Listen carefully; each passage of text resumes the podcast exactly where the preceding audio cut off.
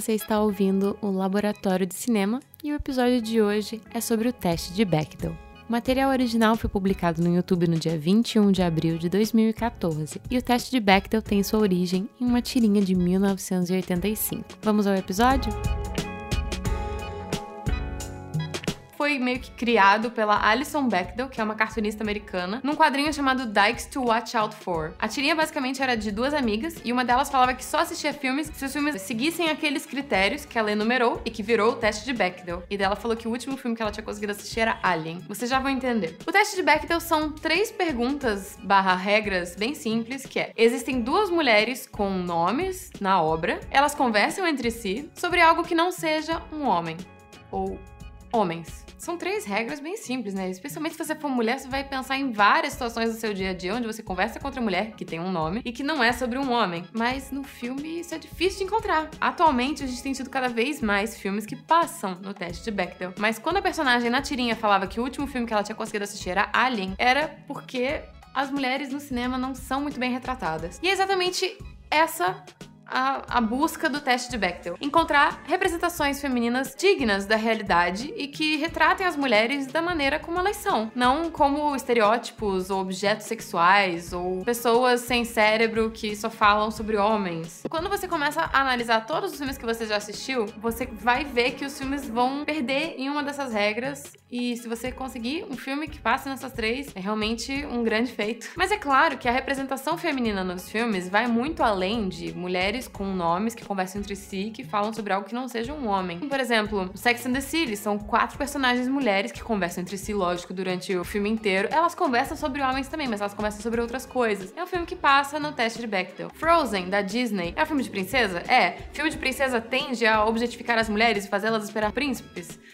Calma, vamos lá. Valente já fez diferente disso. Mas o Frozen tem duas mulheres com nomes, elas são personagens principais. Elas conversam entre si sobre a amizade delas, sobre a fraternidade e também sobre homens, claro, porque é um assunto que tange o universo feminino, mas elas conversam sobre várias outras coisas, sobre a família, sobre os poderes de uma delas. São vários filmes que você vai analisando que tem personagens femininos legais e que passam no teste de Bechdel. Então, as pessoas têm aceitado o teste de Bechdel como um bom teste para você mostrar a representação feminina no cinema. Outro exemplo é The Bling Ring, a gangue de Hollywood, que é com a Emma Watson, dirigido pela Sofia Coppola. Em geral, filmes que são dirigidos por mulheres tendem a passar no teste de Bechdel, não é regra. Mas a Sofia Coppola, ela tem muito disso, né, de fazer representações fidedignas de mulheres. E no Bling Ring, você tem várias personagens femininas, um personagem masculino, e elas conversam sobre o que elas querem ser, o que elas querem ter, como elas querem viver. E homens são realmente assuntos bem eu, eu nem me lembro de algum momento pontual em que elas falem sobre homens. Elas exploram uma gama bem grande de assuntos femininos. Esse é um dos problemas, porque quando você tem essa regra e ela é cumprida nos filmes, em geral é porque os personagens femininos são os personagens principais. Só que o objetivo não é que todos os filmes tenham protagonistas mulheres. Não, é que sendo homem ou sendo mulher, os dois gêneros são muito bem retratados no cinema. Porque quando a gente vê homens no cinema, eles falam sobre várias coisas. Falam sobre mulheres? Falam, mas eles falam sobre dinheiro, sobre trabalho, sobre lazer, mil assuntos, como é o dia a dia dos homens. E as mulheres não. As mulheres ou são personagens totalmente desconectos, que não se conversam, ou então elas se encontram e ficam batalhando por um homem, ou então ficam conversando, tipo, a amiga que fala: ai, fulaninha, você devia fazer isso, vai conquistar aquele menino.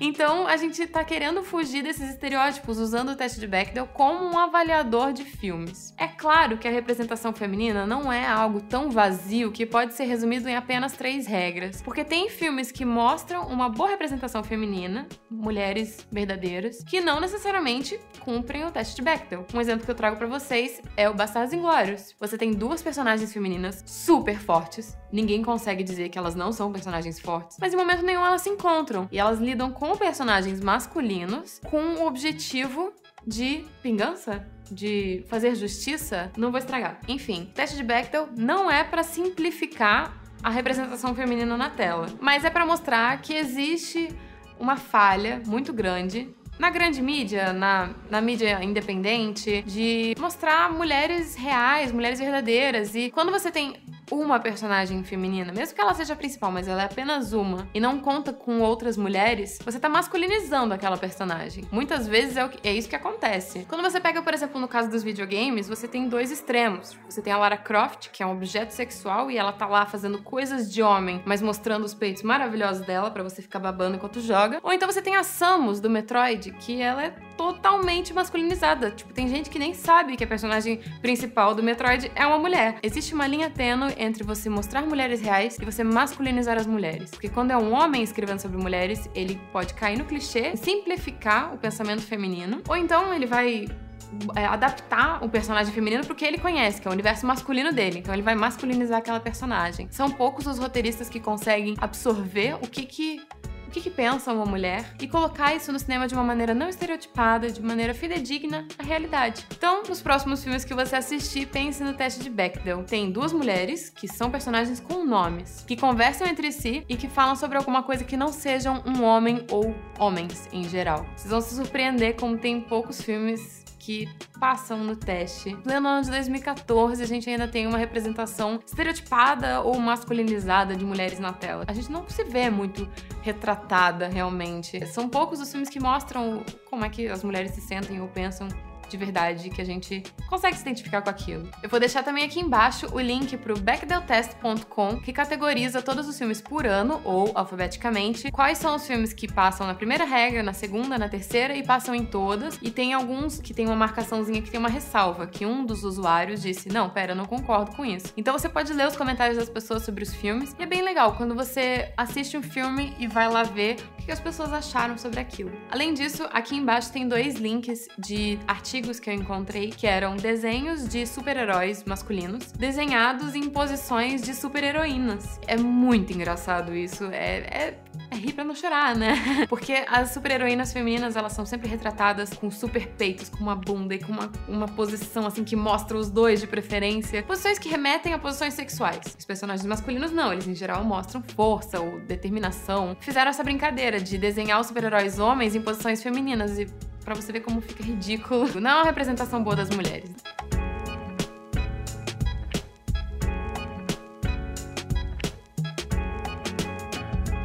Conforme eu levantei nesse episódio, os três critérios para que um filme passe no teste de Bechdel são que duas mulheres tenham nome e conversem sobre algo que não seja homem. Mas isso não é a única forma de representar bem as mulheres, como o caso de Bastardos Inglórios, que foi um exemplo aí que eu levantei. O que eu gostaria de adicionar a esse conteúdo que eu fiz seis anos atrás é que a gente está completando 35 anos dessa tirinha, da origem do teste de Bechdel. Quero levar vocês a pensarem sobre o que, que a gente pode adicionar a esses critérios sobre a representação feminina. Será que 35 anos depois a gente ainda está batalhando pelas mesmas coisas?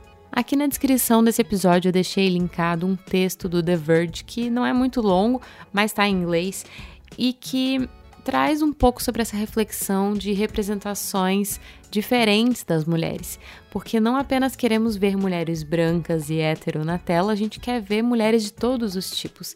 Então, eu levantei uma pequena listinha aqui. Que tipo de mulheres a gente quer ver na tela que dificilmente a gente consegue? Mulheres negras, latinas, asiáticas, minorias religiosas, LGBT, papéis de gênero. Isso só para começar uma listinha que tem muito forte uma base lá em Hollywood, mas se a gente for pensar sobre o Brasil, a gente também precisa pensar nas mulheres que criam seus filhos sozinhas, nas mulheres em situação de vulnerabilidade, nas mulheres de comunidades pobres e também das mulheres que não entendem exatamente por que, que elas são diferentes, seja por causa de papéis de gênero, seja por causa de LGBT ou por causa de alguma outra coisa que as torna únicas. Quando a gente fala sobre representação feminina, a gente também está falando sobre feminismo.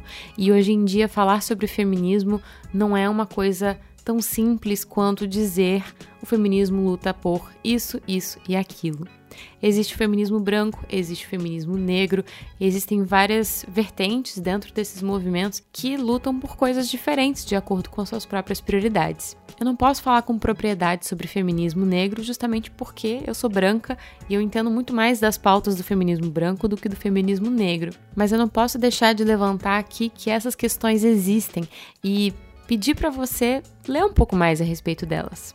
As mulheres negras no Brasil enfrentam problemas diferentes das mulheres brancas e das mulheres negras dos Estados Unidos. Inclusive, eu tenho até dúvida se eu deveria falar mulheres negras ou mulheres pretas, porque essa é uma questão que também é debatida.